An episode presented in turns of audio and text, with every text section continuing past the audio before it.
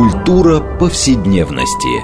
Здесь мы говорим о том, что формирует и наделяет смыслом наше прошлое, настоящее и будущее. Ведущая, главный редактор издательства «Новое литературное обозрение» Ирина Прохорова. Культура повседневности. Программа предназначена для лиц старше 16 лет. Здравствуйте, мы продолжаем цикл передач под общим названием «Культура повседневности». Напомню нашим радиослушателям, что эта программа посвящена разнообразным темам, связанным с нашими ежедневными практиками, с различными укладами жизни, всему тому, что мы часто пренебрежительно называем бытом. Однако наша программа стремится показать, что многие стороны повседневной жизни являются важнейшей частью культуры и во многом предопределяет и формирует ее развитие. А сегодня мы поговорим о теме, которая, конечно, э, выходит за рамки э, быта, или, но она присутствует все время в нашем жизненном опыте. Мы поговорим о смерти, о идее смерти скорее, да, то, как мы сейчас, в 21 веке, относимся к этой, к этой теме, а, прям скажем, не очень веселый, но тем не менее все равно присутствующий в нашем сознании так или иначе. А, и каким образом да, эта тема, насколько она табуирована в обществе, насколько, как с ней пытаются а, справляться психологически, как они говорят, а, как она представлена в различных, я не знаю, социальных, э, в нашем социальном опыте, как в искусстве, э, в политических разговорах и так далее. То есть смерть, которая очень по-разному в разные периоды все-таки да, имела ну, как бы, какое-то свое воплощение визуальное или словесное. Вот каким образом мы к этому, к этому, увы, важнейшему и неизбежному явлению нашей жизни относимся сейчас в современном мире – и а, у нас уже такая, да, сложилась традиция, что мы обсуждаем разные важные темы, отталкиваясь от какой-то недавней книги, которая нам кажется эту тему серьезно затрагивает. А, и в данном случае это книга эм, исследовательницы Дины Хапаевой, которая называется «Занимательная смерть. Развлечения эпохи постгуманизма». А, и мы э, будем беседовать, отталкиваясь об этой книге, в общем, от, эм, будем тему, да, вполне себе табуированную во многом, тему смерти будем обсуждать с двумя нашими э, гостями. Я вас представлю. Это Светлана Еремеева, кандидат культурологии, э, школы актуальных гуманитарных исследований РАНХИКСа. Здравствуйте, Светлана. Здравствуйте. Второй наш гость Ольга Дерюгина, художник, куратор, автор онлайн-медиа «Цех». Здравствуйте, Здравствуйте, Ольга. Я Ирина Прохорова, главный редактор издательства «Новое литературное обозрение», ведущая программы. Ну, вот, э, правда, тема, которая не так часто бывает э, светской темой для разговора, и э, Хотела э, начать вот с чего, что в принципе в современном мире, как пишут об этом многие, в том числе а, пишет Дина Хапаева, в общем, тема во многом табуированная. А, в том смысле, что эм, как бы в современном мире, который настроен на идею бессмертия, какой-то бесконечно отложенной старости, э, вечной юности, которые стремятся, э, тема смерти как бы немножко утоплена в, так сказать, вглубь, да, они стараются не говорить, а, делать вид, что и не существует. Вот с вашей точки зрения, насколько это утверждение верно, и если да, то почему так происходит? Потому что, потому что мы понимаем, что в других культурах, например, в азиатских, э, да, тема смерти не табуирована, насколько известно, да, что это часть жизни считается, да, и к этому вполне воспитывается некоторое отношение а, с, с детства, да, что это естественная часть завершения жизни и вообще часть жизни. В европейской современной культуре, к которой мы вполне себе принадлежим, разговоры о смерти и вообще разговоры о смерти даже там с детьми и со взрослыми, с моей точки зрения, вообще присутствуют крайне редко. Э, с вашей точки зрения, почему это так происходит?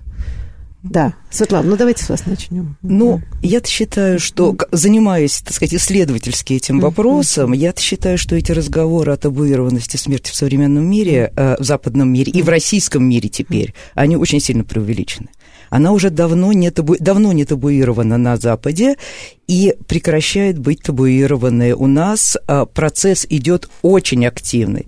А, буквально последние, я не знаю, 5-10 лет а, это нормальная тема для разговора в социальных сетях. Это абсолютно, и это нормальное состояние на самом деле, это нормальное социальное состояние. А, эта тема не была табуирована в а, русской культуре в XIX а, веке, потому что одним из любимых имен Де Стадис, когда, значит, такая почетная библиография составляется, то на первом месте там книжка французского историка школы аналов Арьеса, а на втором месте Лев Толстой «Смерть Ивана Ильича». Ну, в общем, да. Но я бы сказала, что все-таки этот рассказ Толстого нельзя сказать, что был в ряду, как мне представляется. А, ну, вот такой, это все-таки и недаром он был э, настолько важен, да, потому что почти впервые, э, вот так ярко в русской литературе, может быть, не только в русской, вот это ощущение умирающего человека, э, да, и вообще разговор Толстого и размышления о смерти все-таки выводят его из ряда такой общей тенденции литературы. Ну, жизни. во всяком случае, для времени модерности это было хорошо хорошо, это было началом разговора. В 20 веке он продолжился и прервался в связи со всякими трагическими событиями, да, потому что, прежде всего, Второй мировой войной э, и э, э, Холокостом, э, потому что, если даже брать э, книгу Арьеса, который описал изменение отношения человека со смертью во времени, когда он доходит до 20 века, этот просто потрясающий след вдруг слепнет – он выпустил книжку в 1977 году, где вообще не упоминалось о войне и о концлагерях. Вот он вообще, он не видит этого. И разговор начал, и действительно, там был такой период молчания. В западной культуре он э, кончился где-то в 70-х годах, в российской культуре э, он трансформируется именно э, сейчас. Но сейчас этого табуированного разговора о смерти я не вижу. Да, а вот мне интересно, Ольга, а ваши впечатления? Ваша ну, позиция по этому поводу? Мне кажется, вот недаром Светлана упомянула социальные сети. Мне кажется, здесь интересно поговорить именно о том, в какой ситуации, в каком контексте мы ведем разговор о смерти. То есть, наверное, в повседневной жизни мы действительно мало сталкиваемся с разговорами о смерти, а с каким-то нежеланием там заранее, ну, как, наверное, легко представить, как кто-нибудь говорит, ну, зачем сейчас вот думать, как там лучше захоронить родственника, там, кремировать или выбрать какой-то новый, другой способ, там, например, как экологические похороны. Давайте об этом сейчас не будем думать, э, подумаем об этом, когда время придет. С другой стороны, в социальных сетях, наоборот, мы наблюдаем действительно Э, во-первых, мемориализацию некоторых страниц, когда человек погибает, э, его аккаунт, например, в Фейсбуке или ВКонтакте остается, и многие люди продолжают э, посещать эту страницу, оставляя там свои послания, а, слова благодарности, описывая то, как этот человек повлиял на их собственную жизнь. То есть, мне кажется, вот с точки зрения медиа-теории, обсудить то, как трансформируются разговоры э, о смерти, довольно интересно. Знаете, ну вот э, я бы сказала так, но Дина Хапаева, она же, мне кажется, такая книга интересна тем, что она показывает, что с одной стороны, а, вот такой традиции разговора о смерти в обществе до сих пор нет, вот как да, на эту тему говорить. А с другой стороны, тема смерти в, в популярной культуре 20 и 21 века да, становится невероятно, то есть она присутствует везде. И мы, наверное, об этом будем много говорить, да, это бесконечные зомби, вампиры, э, да, вот эта бесконечная насильственная смерть, которая цветет в поп-культуре, а, а с другой стороны, значит, вот, ну, вроде бы как этой смерти нету в каких-то других дискурсах, явлениях. Вот а, она, она это связывает с наступлением эпохи постгуманизма, и она считает, что вот как бы ценность человеческой жизни, его, так сказать, привычная антропологическая картина мира, где человек центр и главная ценность Э, значит, как бы ушла, э, и, соответственно, в эпоху такого постгуманизма э, вот смерть становится ходовым массовым товаром развлекательной индустрии. То вот она пишет, и дальше она разбирает целые кейсы, к которым мы вернемся довольно некоторые удивительно. А, так вот, странная вот эта такая ситуация, с вашей точки зрения, она почему возникает? Ну, правда, да, если посмотреть на э, популярную культуру, на огромное количество сериалов, то там ходячие мертвецы, то э, «Война престолов», где все убивают бесконечно друг друга. Она к этому там. Даже «Гарри Поттер», который детская сказка, которая становится очень жестокой, да, и там, значит, умирает большое количество людей и так далее. А, а как бы в такой нашей повседневной жизни действительно говорить на эту тему люди опасаются, как, как суеверие, да, вот мы об этом не говорим, мы об этом не думаем. Вот что здесь, с вашей точки зрения, это скорее наше рассуждение, да, вот почему такой странный контраст? Ну, я опять же здесь не вижу э, ничего э, нового, потому что как бы для поп-культуры это такое, есть такое зеркало, куда, э, или есть такое пространство, куда можно сбрасывать свои страхи и работать с ними отстраненно. А в этом же смысле, в каком, в каком смысле, э, в каком смысле похожим образом работал фольклор когда-то э, в традиционной культуре. И я просто хотела бы э, вот сказать важную для меня вещь, потому что она рамочная по отношению к книге Дины Хапаевой. С моей точки зрения, эта книга, очень остроумная книга, она не относится к полю de studies. Это исследование, это медиа, исследование антропологии э, смерти, это, да? это, да. это медиа, это медиа стадис. Угу. Или исследование популярной культуры. И она не... Потому что Death Studies действительно э, изучает отношения, о том, как, ми, как меняются отношения человека со смертью. Угу. Да? Вот здесь, поскольку человек изымается в этой э, постгуманистической, э, так сказать, перспективе, то это книга о другом. Нет, ну почему же, да? Ну а почему она, собственно, о другом? Мне кажется, что об этом, что, э, ну, мы даже видим, как бы вот в российской ситуации, э, ну, где как бы серьезно в обществе обсуждаются какие-то проблемы, ну, даже, ну, еще относительно, там, не знаю, Недавно разговоры о том, как хранить, вот, э, да, я не знаю, кремация стала привычным делом, это давно уже существует в России, но сравнительно долго не, например, не принималось в других обществах, да, считалось, что это не христианская история, потому что по христианским обычаям надо хранить тело. А, и кремация была одна из первых, э, ну, как бы большевики ввели это как идея борьбы, значит, с средневековыми предрассудками и, собственно, ну, почему? У, протестант, у протестантов оно очень широко распространено. Ну, я бы сказала, что это все-таки последнее какое-то нет, такое нет, время, нет? Э, нет, нет.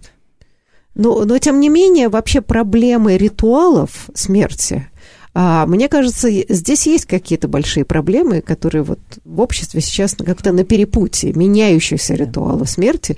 Каким образом ее обставлять, да, как вот э, делать а, это? Вот, Ольга, я хотела вас спросить, а, но ведь искусство этим много занимается сейчас, как искусство, мне представляется. Безусловно, mm-hmm. да. Но мне кажется, что смерть это вообще такая эм, популярная, неудобная, вечная тема. А, и здесь, то есть, если мы говорим о каких-то совсем древних временах и э, далеких традициях, то есть очевидный пример это пирамиды, и это обсессия э, смертью именно как таким, то, что связано с ритуалами и с культами. А, в модерность э, что происходит? Понятно, что происходит секуляризация общества, а, и мы начинаем обращать внимание больше на тело, на то, как какие проходят ритуалы именно с телом, а не с душой. И с другой стороны, здесь значит, меняется также наше э, то есть, что нам приносит постгуманизм? Мы не только начинаем переосмыслять э, место человека в э, картине мира, но, на мой взгляд, здесь еще интересно, как меняется отношение между разными э, если использовать э, систему взглядов на мир Бруно Латура, известного социолога, который говорит о акторности теории, и, соответственно, рассматривает все объекты как неких участников единой сети взаимоотношений, то мы начинаем пересматривать вообще, как устроена экосистема и как в, в рамках этой общей экосистемы мы являемся ее частью и выстраиваем отношения между разными группами людей и разными группами живых э, существ.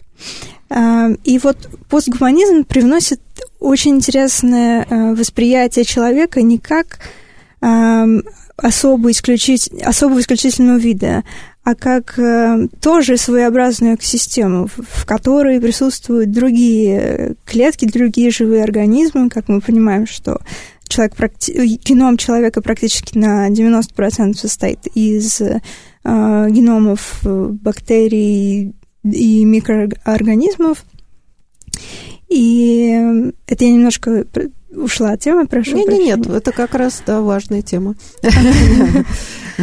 И мне здесь кажется, что интересно, вот, например, а, если смерть до этого присутствовала в каком-то публичном поле, скажем так, в формате более материальном, то сейчас мы говорим о некой цифровизации памяти и происходящих в связи с этим процессах. Ну вот, допустим, до 36, до 1936 года а, было явление публичных э, казней в Америке, в Европе, и э, есть описанные случаи, когда свидетели публичных э, казней буквально разбирали на частицы одежды осужденных. В Америке это, как правило, а, были люди, которые относились к афроамериканцам, и здесь очень ярко проявлялись вот эти вот этнические конфликты, а, колониальная история. И когда в 1936 году в Кентукки прошла последняя такая публичная казнь, примерно в это же время а, становится, появляется телевидение. И уже вот эти вот изображения, которые раньше присутствовали в обычной жизни, то есть человек мог присутствовать при э, публичной казни, а затем все эти образы э, смерти, они переносятся вот в это э, медийное поле, которое транслируется нам по телевидению, а затем в форматах трансляции по интернету и так далее. Вы знаете, мы, вы затронули массу каких-то важных тем, к которых мы просто вернемся. А, я хотела вот на чем ответить. А, в данном случае, Светлана, вы уже Филипп Арес, э, как бы, так сказать, упомянули. Но вот что он писал, да, что отрицание смерти стало результатом колоссального переворота в XIX веке. Массовое общество восстало против смерти, говорить о ней стало неприличным. А, и эм, Например, в 2000-х годах, когда одно из издательств опубликовало книжку, а, кажется, Пернила Стальфельд, а, это детская книга, книга о смерти для детей. А, например, возник скандал в России. Э, потому что, например, считалось, что неприлично вообще детям нельзя о таких вещах говорить, нельзя их травмировать, э, что очень любопытно, да, то есть э, масса других вещей, которые детей может травмировать, считается нормальным, мы даже не представляем, что это их травмирует. А вот разговор о смерти вообще как, да, потому что мы знаем, что лет там в пять дети задают вопросы, там, умру ли я, умрет ли мама, умрет ли дедушка, бабушка. Это вообще детский страх смерти, он известен, да, это мы как бы сами это помним. Но как правило, у нас нет возможности, мы не знаем, как об этом говорить с ребенком. А вот такие книжки, которые вроде бы в картинках хорошо, очень деликатно показывают, все равно считается, что травма. Уже вот не считается. Уже не считается. Уже не считается. Уже, да? уже сейчас есть довольно большое количество детских, как раз детских переводных книжек. Мой, например, мой дедушка призрак.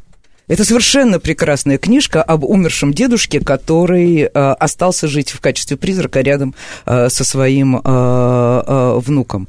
Недавно вышла кни- э, книжка, а, причем эта книжка, вот мой дедушка призрак, это книжка ну, 5-6 лет, вот на, именно, вот, именно вот на такой возраст, когда возникают э, вопросы. А в прошлом году вышла э, книжка про бессмертие, она как бы такая познавательная, она познавательно-историческая, то есть это, ну, лет на а, 10. Нет, между ними еще много чего выходило. То есть это как раз, как раз э, детская переводная литература а у нас сейчас э, представлена вот она... воспринимается нормально. Нет, ага. есть, понимаете, есть э, там сообщество типа уральские родители, или там зауральские родители, я не помню, как они называются. Ну, больные люди, ну, что поделаешь, им, им, им все. Это, это бесконечная история про оскорбление чувств верующих. Э, нет, это верно, но э, я бы сказала так, что чувство верующих – это отдельная история, но я думаю, что вот такие резкие реакции части общества, наверное, связаны с тем, что эта тема не стала вот такой нормальной, ну, как, например, табуирование секса. А, и, значит, как бы в 90-е годы вроде бы детям стали рассказывать про то, что вообще откуда они берутся, не из капусты и, и не от аиста. И ничего, ничего страшного не произошло. Сейчас мы видим новый взрыв такое викторианство ложного, где опять разговоры о том, что детям об этом знать не нужно. То есть вот эти странные да, разговоры о телесности и э, в разных его аспектах, э, в нашей культуре, ну, как такой части, да, в общем, христианской такой жесткой, это, оно все время возникает. И вот вопрос о смерти, да, в этом смысле, мне кажется, он тоже стоит в этом ряду. А, уж, казалось бы, поколение, прошедшее через такие испытания, видишь вы столько смертей, казалось бы, ну вот люди, прошедшие Вторую мировую войну, но, казалось бы, они могли говорить на эту тему довольно свободно, чего они только не видели. Наоборот, наоборот, да, эта тема вдруг становится... Не помню я в своей юности, чтобы старшее поколение что-то говорило реально о смерти как вот, да, что здесь срабатывает? Наоборот, травмы, э, да, и желание забыть об этой смерти, что ее не, нет. Или что здесь работает в культуре, с вашей точки зрения? Да. Ольга. Нет, мы в данном случае мы размышляем, да, да мы можем здесь отчасти, значит, у, у Дины Хапаевой есть свои соображения на этот счет. Она вот считает, да, вполне себе цитирую Ариеса, что э, такая обсессия э, бессмертия, потому что смерть действительно перестала быть уделом. Но смотрите, в XIX веке о чем, кстати говоря, тоже не говорится, что там есть. Детская смертность была колоссальная, да, вплоть до конца XIX века. И в данном случае вполне себе, это печальная тема, но вполне нормально, что хранили детей в раннем возрасте. Эта смерть, она присутствовала везде. А, и, да, даже в литературе где-то прорывалась, хотя, да, этому не, не так посвящалось много. Сейчас, конечно, такие вещи экстраординарные. Не с этим ли связано, как ни странно, нежелание об этом говорить, потому что смерть вот как явление каждого дня немножко отодвинулось. Или, или как, да, вот, вот, вот как, э, я не знаю, а как современное искусство с этим работает? Ольга? Современное да? искусство, искусство активно работает с темой смерти. Ну, опять-таки, возвращаясь к технологиям современным, которые я очень люблю. Э, например, некоторые художники пытаются реально воссоздать опыт физического ухода из жизни, а, то есть один из художников использовал VR-очки для того, чтобы показать, что происходит в тот момент, когда человеку стреляют в голову. То есть не факт, что человек при этом погибнет, но скорее всего. И он э, собрал свидетельства людей, которые прошли через опыт клинической смерти, вернулись в жизнь, и, а, естественно, это анонимные комментарии. Он по ним воссоздал момент, когда человеку выстреливают в голову, и он э, падает на землю. В этот момент изображение в очках виртуальной реальности с голубого неба меняется на такое неприятное пространство, наполненное какими-то мерцающими пятнами, э, и вместо неба перед нами оказывается лужайка, и создается ощущение, что вы лежите на газоне с травой, и мир перевернулся. Вот. Э, это один такой пример довольно радикальный, который тоже критики э, по-разному воспринимали. Кто-то говорил, что это слишком радикально, человек не должен проходить через такое, мы не подготовлены к этому. А другие, наоборот, приветствовали такие эксперименты. А, есть э, работы, в которых эм, а, в которых художников интересуют какие-то другие аспекты. Вот, например, а, я сама сделала перформанс, который был посвящен э, восприятию, э, восприятию смерти в культуре и нашему собственному, нашей собственной готовности к обсуждению смерти. А, мне было интересно, насколько человек а, готов, скажем так, воспринять какие-то мелкие знаки своей жизни как э, как некий символ, который заставит его поменять свое отношение к смерти. И вообще, как часто человек готов э, задумываться о каких-то вещах. И что я сделала? Я сделала несколько карточек, э, в каждой из которых были подготовлены инструкции, а, советы о том, как лучше подготовиться к смерти. Ну, имеется в виду, э, что, о, чем, о чем можно позаботиться, если вы вдруг узнали, что у вас там хроническая болезнь или некий, некое состояние здоровья, которое вас, скорее всего, приведет к смерти. Если вам осталось жить 25 э, лет, там 10 э, лет, неделя, несколько часов – И затем я перемешала все эти карточки и попросила людей, которые приходят в комнату ко мне, заполнить анкету. Анкета содержала в себе вопросы о состоянии здоровья человека, его образе жизни, и в том числе я сочетала эти вопросы с какими-то э, не относящимися, казалось бы, к делу э, вещами, там, какими-то предпочтениями. Э, и Э, затем, после того, как человек заполнил анкету, я попросила его выбрать одну из карточек, которые лежали на столе. То есть, таким образом, никакой связи между содержимым анкеты и той карточкой, которую человек вытянет, не было. Однако она могла возникнуть, если человек был подвержен ну, там, каким-то... Если он был очень чуток к э, каким-то вопросам, впечатлителен, и вот подумав, что если у него накопилась черная плесень в ванной, то он непременно скоро умрет нам нужно на перерыв прерваться. Страшно обидно в самом интересном месте. Но давайте после перерыва вы дорасскажете э, вот ваш интересный перформанс, потому что, мне кажется, это действительно очень интересный эксперимент. Так что я попрошу наших радиослушателей не переключаться. После перерыва мы продолжим разговор о э, идее смерти, как, как мы воспринимаем ее и как с этим можно работать, в том числе и средствами искусства.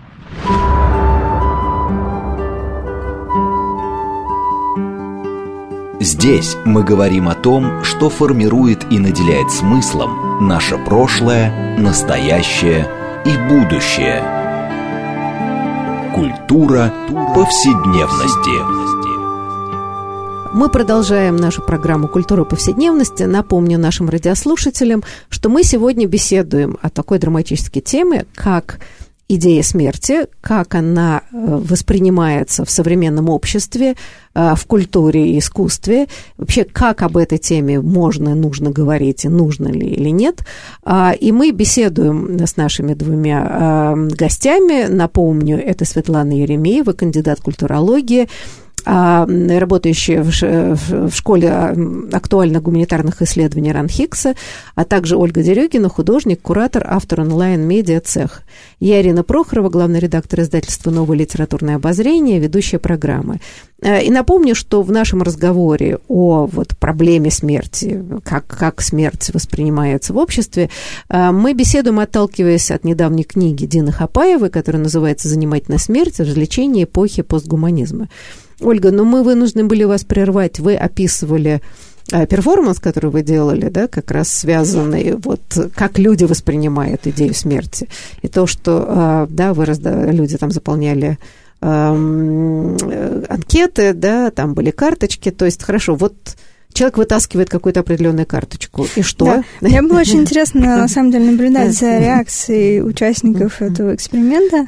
И Понятно, что приходили люди разного возраста, и были такие случаи, когда молодая девушка вытягивает карточку, на которой написано, как подготовиться к смерти за день, и были случаи, когда, наоборот, приходит человек там, в возрасте 50-60 лет и вытягивает карточку, как, как подготовиться к смерти, если вам осталось больше 30 лет.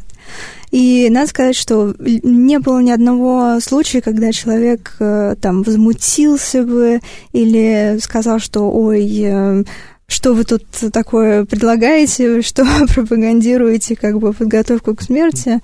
А все, наоборот, очень позитивно воспринимали этот опыт. А некоторые люди задавали вопросы, в частности, кто-то интересовался, а действительно ли можно где-то найти такие инструкции в интернете? Хочется больше прочитать об этом, потому что не хватает информации. И, наверное, вот этот опыт мой личный показал мне, что на самом деле людям действительно не хватает этих разговоров в жизни, и хотелось бы как-то больше привносить э, такой опыт и так, такие разговоры в нашу действительность. Знаете, ну вот я сейчас подумала как раз, эм, вот то, что в последние годы так активно обсуждается идея хосписов, да, то, что Ньюта Федермессер и ее коллеги делают. И надо сказать, мне кажется, вот эта идея гуманного отношения к умирающим людям – что они должны умереть достойно и последние свои дни прожить достойно. Поднялась эта тема смерти.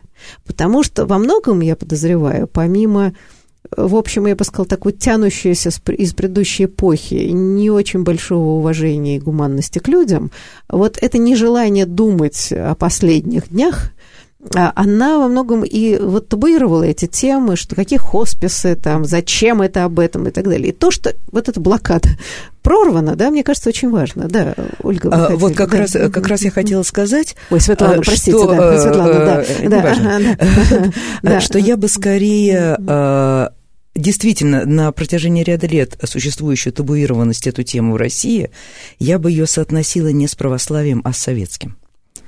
А, потому что, в принципе, советское государство, оно очень хорошо работало со смертью, но это долгий разговор, это отдельная история. А, работала со смертью почти с самого начала, и переформатирование, культурное переформатирование человека во многом шло, а, вот этого нового советского человека, а, во многом шло через изменение отношений со смертью и заданным через это определенную ценностную систему. Естественно, что ценность, э, да, но как бы об этом можно было говорить только от лица государства. Ритуал задавало государство, статус похорон задавало государство, да, кто как, кто как и где э, будет должен похоронен да. быть, да. А, В зависимости да. от заслуг, а, грубо да, говоря. Да. И, и, собственно говоря, смерть, не смерть, а похороны, они подтверждали ценность жизни. Вот если тебя похоронили, на Новодевичьем кладбище. Да. Ну да, а еще лучше, у Кремля, а еще лучше у Кремлевской стены. вот. А, и с этим сейчас, э, сейчас как бы в этом поле кризис, и он очень четко отражает вот тот мировоззренческий кризис, который существует у пост э, советского э, человека. И э, раз, возможно, растабуированность, да, э, на, начало процесса растабу, растабуации угу. э, разговора о смерти, она была э, вот такой э, культурным ответом вот на этот культурный кризис. Э, шло это снизу, э, и, э, собственно говоря, первыми, кто заговорил, на самом деле, паллиативщики вторые – кто, где как бы широко а, обсуждается эта тема, первым, кто об этом заговорил, были больные раком.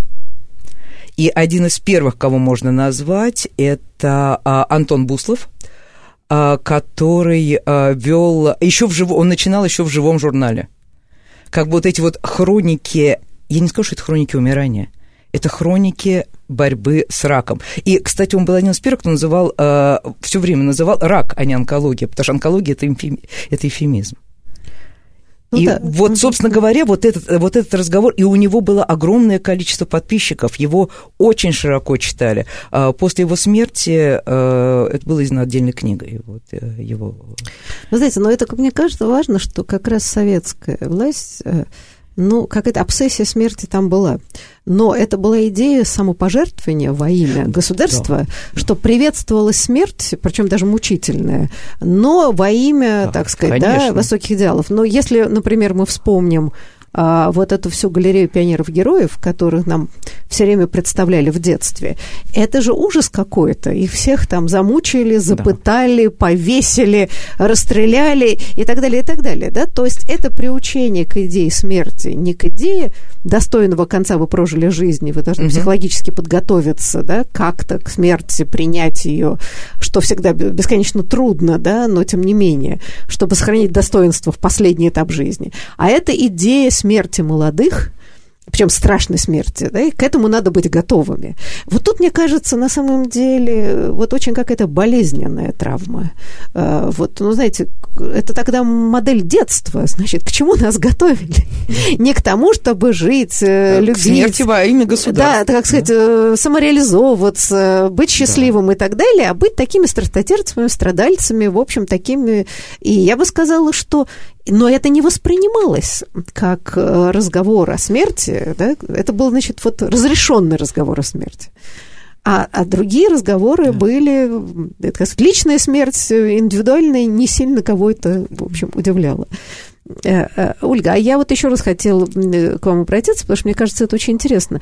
Я сейчас, вот честно говоря, выскочила из головы а, имя, кажется, китайского художника, который выставлял, собственно, тела мертвых людей. А, если вы помните, были такие даже выставки, где, где каким-то образом обрабатывались, в общем, эти тела и выставлены были в разных позах и, там, и так далее. И это было вообще во многих странах и вызывало очень неоднозначную реакцию. Вот правда сейчас выскочила вдруг из головы. Вот, э, вот а сама, э, ну как бы в искусстве ведь, во всяком случае, на протяжении большого времени, человеческое тело было практически исключено, вот мертвое человеческое, из возможности быть экспонатом. Это только анатомические музеи, да, где, ну, и то позднее времени, потому что вторгаться в человеческое тело было греховно. А как вы относитесь, как художник и куратор, к тому, что мертвое человеческое тело может оказаться как вот, да, ну, как частью инструментария, что ли, художника. Потому что, честно говоря, у меня это вызывало как-то неприятное чувство, да, как человека вполне себе традиционного. А с вашей точки зрения, насколько это приемлемо или неприемлемо? Ну, мне кажется, это вопрос э, то, что называется консент, да, согласие с э, эм, разных сторон, согласие со стороны, во-первых, человека, который готов пожертвовать свое мертвое тело на всеобщее обозрение, а с другой стороны, вопрос зрителя, который согла- согласен увидеть это мертвое тело. Но на самом деле можно вспомнить, что в, если я не ошибаюсь, в начале конце XIX века, когда только начинала развиваться похоронная индустрия, вполне себе выставляли как бы в витринах э, гробы и чуть ли даже не с телами, если я ничего не путаю, Светлана. С телами не видела, но не уверена, что я это тоже знаю. Ну, нет, я насчет тел вряд ли, потому что все-таки... Но гробы в витринах это нормально. А,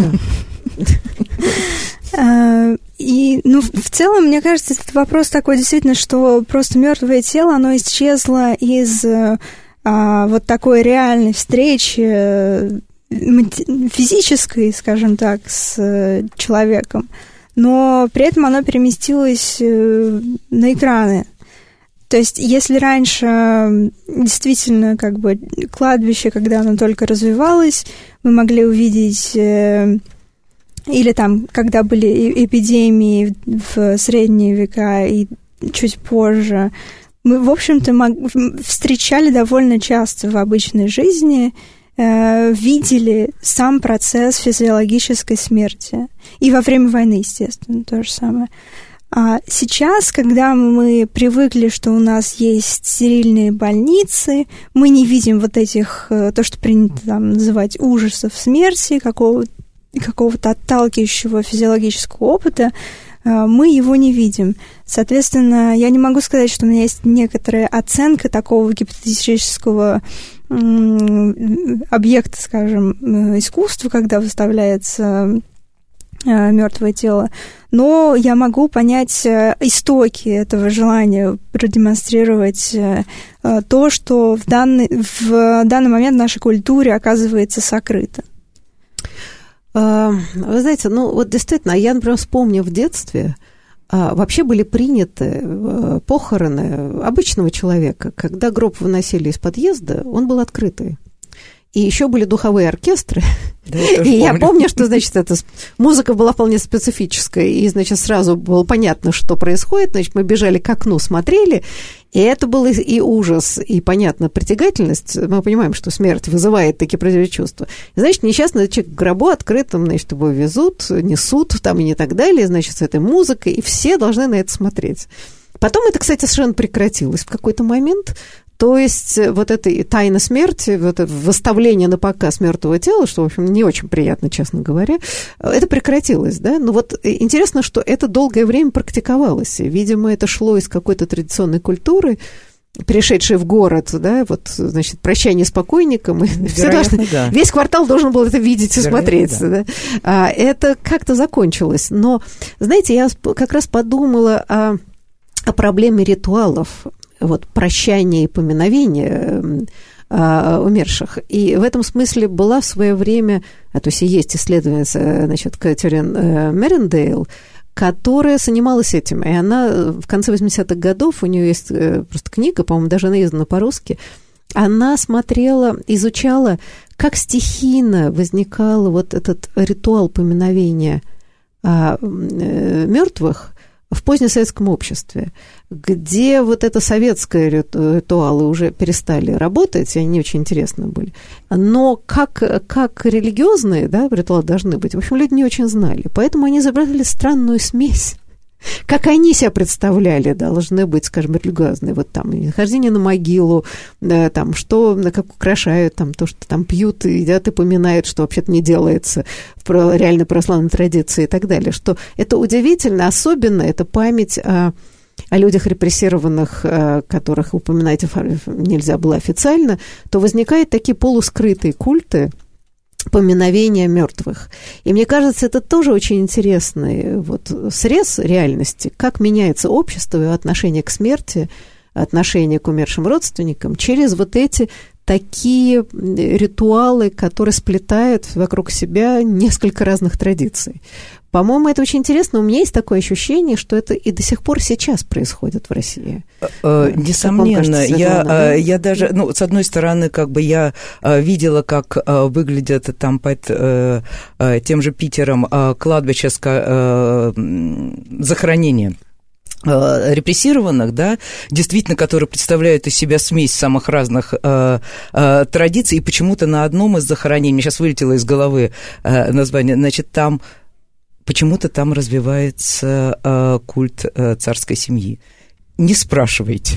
Ответа не знает никто.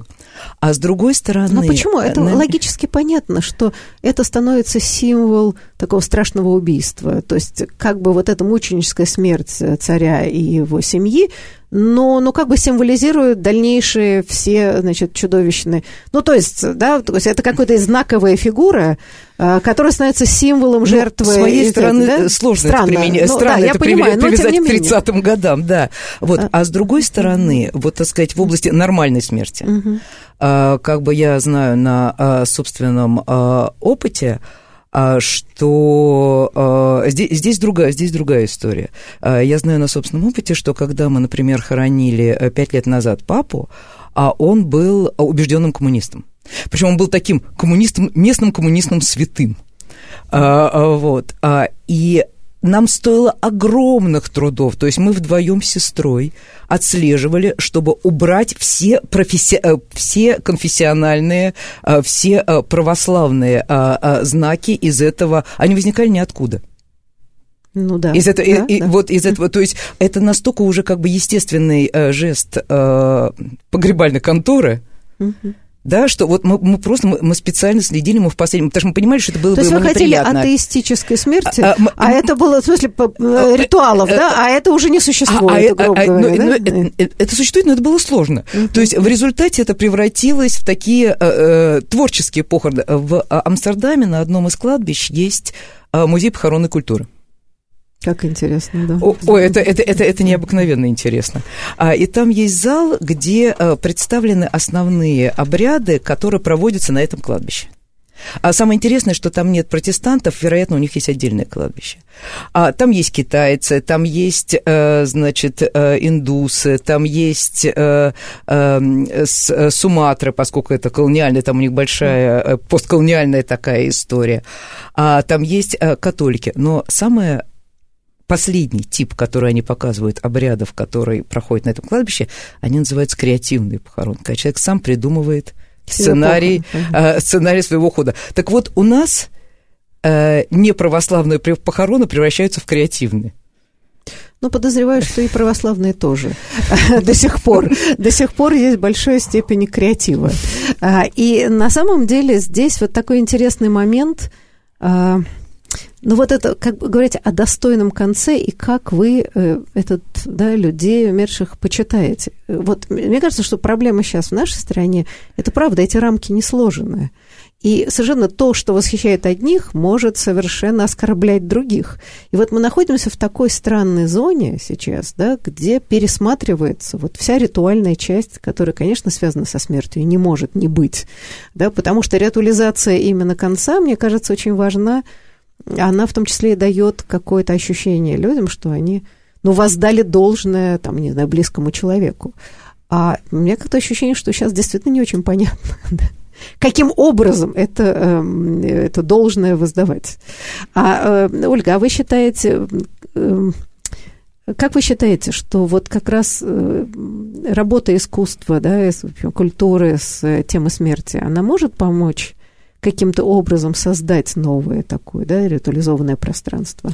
Или нет? А, вы знаете, вы сейчас просто поймали меня на самом таком волнующем меня моменте, потому что я э, последние два года как раз размышляю над э, новым проектом, э, в котором мне очень хочется поднять тему действительно того, что мы мало задумываемся о ритуалах и просто автоматически повторяем некоторые привычки, вещи, традиции. И меня, например, вообще очень занимает вопрос, а почему у нас так э, а, развита культура захоронения, почему мы предпочитаем именно э, хранить тело в земле, да? Зачем? Вот многие говорят, или даже в фильмах показывают, как э, родственники возвращаются на кладбище, чтобы поговорить а, с умершим, даже если не, как бы не поговорить с душой умершего, то, по крайней мере, побыть наедине и вспомнить что-то о каких-то близких моментах приятных.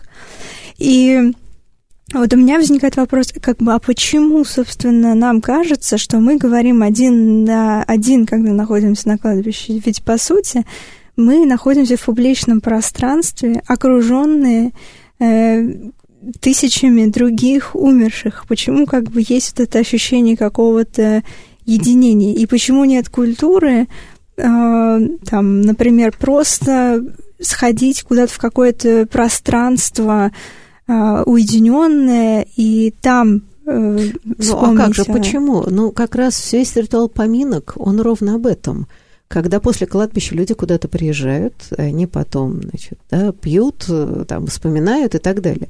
И я скажу честно, что вот в ранней юности, а, да, мне всегда казалось, что вот эти поминки, Э, в них какая-то невероятная есть пошлость. Ну, юность вообще очень радикальна. Что приходят люди, значит, сначала, и потом все забывают. Все какие-то начинают травить еще анекдоты, подпив и так далее. И подумал, какой ужас. Но когда ты сам проходишь через потерю, ты вдруг понимаешь, что это, этот ритуал важнейший. Что в этом ситуации, когда ты рядом с людьми, они тебе не дают погрузиться в отчаяние в самый такой момент, они тебя отвлекают – они говорят о всякой фигне. И ты даже смеешься иногда, да, они что-то тебе рассказывают. Выясняется, что это терапевтически, а, значит, веками обработанный механизм очень важный, да, что, так сказать, вот, вот в этой ситуации ты не находишь один в системе отчаяния. А, и это все-таки сохраняется, как и сохранялось. Другое дело, что Сюда же могут и привноситься какие-то еще дополнительные моменты. Знаете, вот я хотела спросить вот о чем. А вот это в связи как раз с новыми технологиями, онлайнами и прочими вещами. Ну, во-первых, мы знаем, что сейчас большое количество людей прибегает к этой э, как его, боже мой, замораживание тел, к криогенике, да? А, значит, надежда на то, что когда-нибудь э, медицина так разовьется, что их потом разморозят, они будут дальше жить. Это вот как-то попытка бессмертия. А с другой стороны, развивающаяся индустрия связана с этими аватарками, то есть как бы бессмертие такое вот, значит, цифровое, что, в принципе, сейчас даже есть услуги будут, вот, да, вашу биографию продолжать, то есть фактически творить, как будто бы вы живете в каком-то виртуальном мире. А что кажется, с одной стороны, дико, но с другой стороны, вот это тоже разговор, это борьба э, значит, за бессмертие, которое все-таки людей обуревает. То есть это не желание смириться с тем, что мы уходим. Вот как вы к этому относитесь, как это с точки зрения культуры работает? Ну, Светлана, это, да. мне кажется, прежде всего это работа с точки зрения психологии, потому что это действительно работа а, со своими страхами. А, и, и со страхом смерти, прежде всего, и это базовый страх, конечно. Но а, у а, Зигмунда а, Баумана а, очень крупного а, социолога конца 20-го, начала 21 века, у него была такая книжка, которая называлась а, смертность, бессмертие и другие жизненные стратегии. А, и а, вот он писал о том, что, собственно говоря, модерность деконструировала смерть, а постмодерность деконструировала бессмертие, то есть вообще как бы не осталось э, ничего. Но на уровне как бы вот такой, опять же, популярной культуры, вот эти вот аватарки – это тоже э, то, что относится к э, уровню популярной культуры. Да, человеку, которому сложно жить в этом мире, э, ему нужны, э, ну, ему нужна какая-то вот такая бессмертия, помощь. потому что, понимаете, мне кажется, тут еще есть интересно. Да, великий художник живет в веках, а э, простой человек, как он может жить в веках? Вот если остается его аватарка, и дальше как бы он живет вот в этом... Э, э, таком виртуальном бессмертии, у него представление, что он ну, тоже да, оставляет да. свой след. Э, как ну, бы, пусть, да. пусть ему будет хорошо. Хотя mm-hmm. сейчас, я говорю, существует множество еще и других как бы социальных техник, в том числе, скажем, вот то, что касалось поминок, да, то есть сейчас существует, скажем, ну, на Западе больше, у нас меньше, но группа гореваний существует такая вещь, как дескафе. Ой, вы знаете, вот э, тема бессмертия, э, я бы сказала, бессмертна, э, пошучу я, но, увы, у нас э, передача подходит к концу, и мы, конечно, почти ничего не обсудили, но поскольку тема необъятная, я думаю, что мы будем к этому возвращаться, и в данном случае, мне кажется, книжка Дина Хапаева «Занимательная смерть», она действительно поднимает очень много вопросов, современного мира, отношение человека к смерти, к бессмертию, к собственной телесности, а, и как популярная культура вот эти страхи и, так сказать, желания а, человека вечной жизни так или иначе отражает. Я хочу поблагодарить гостей. Большое спасибо. Я надеюсь, что мы еще как-нибудь увидимся и продолжим эту важнейшую тему. Спасибо. Спасибо.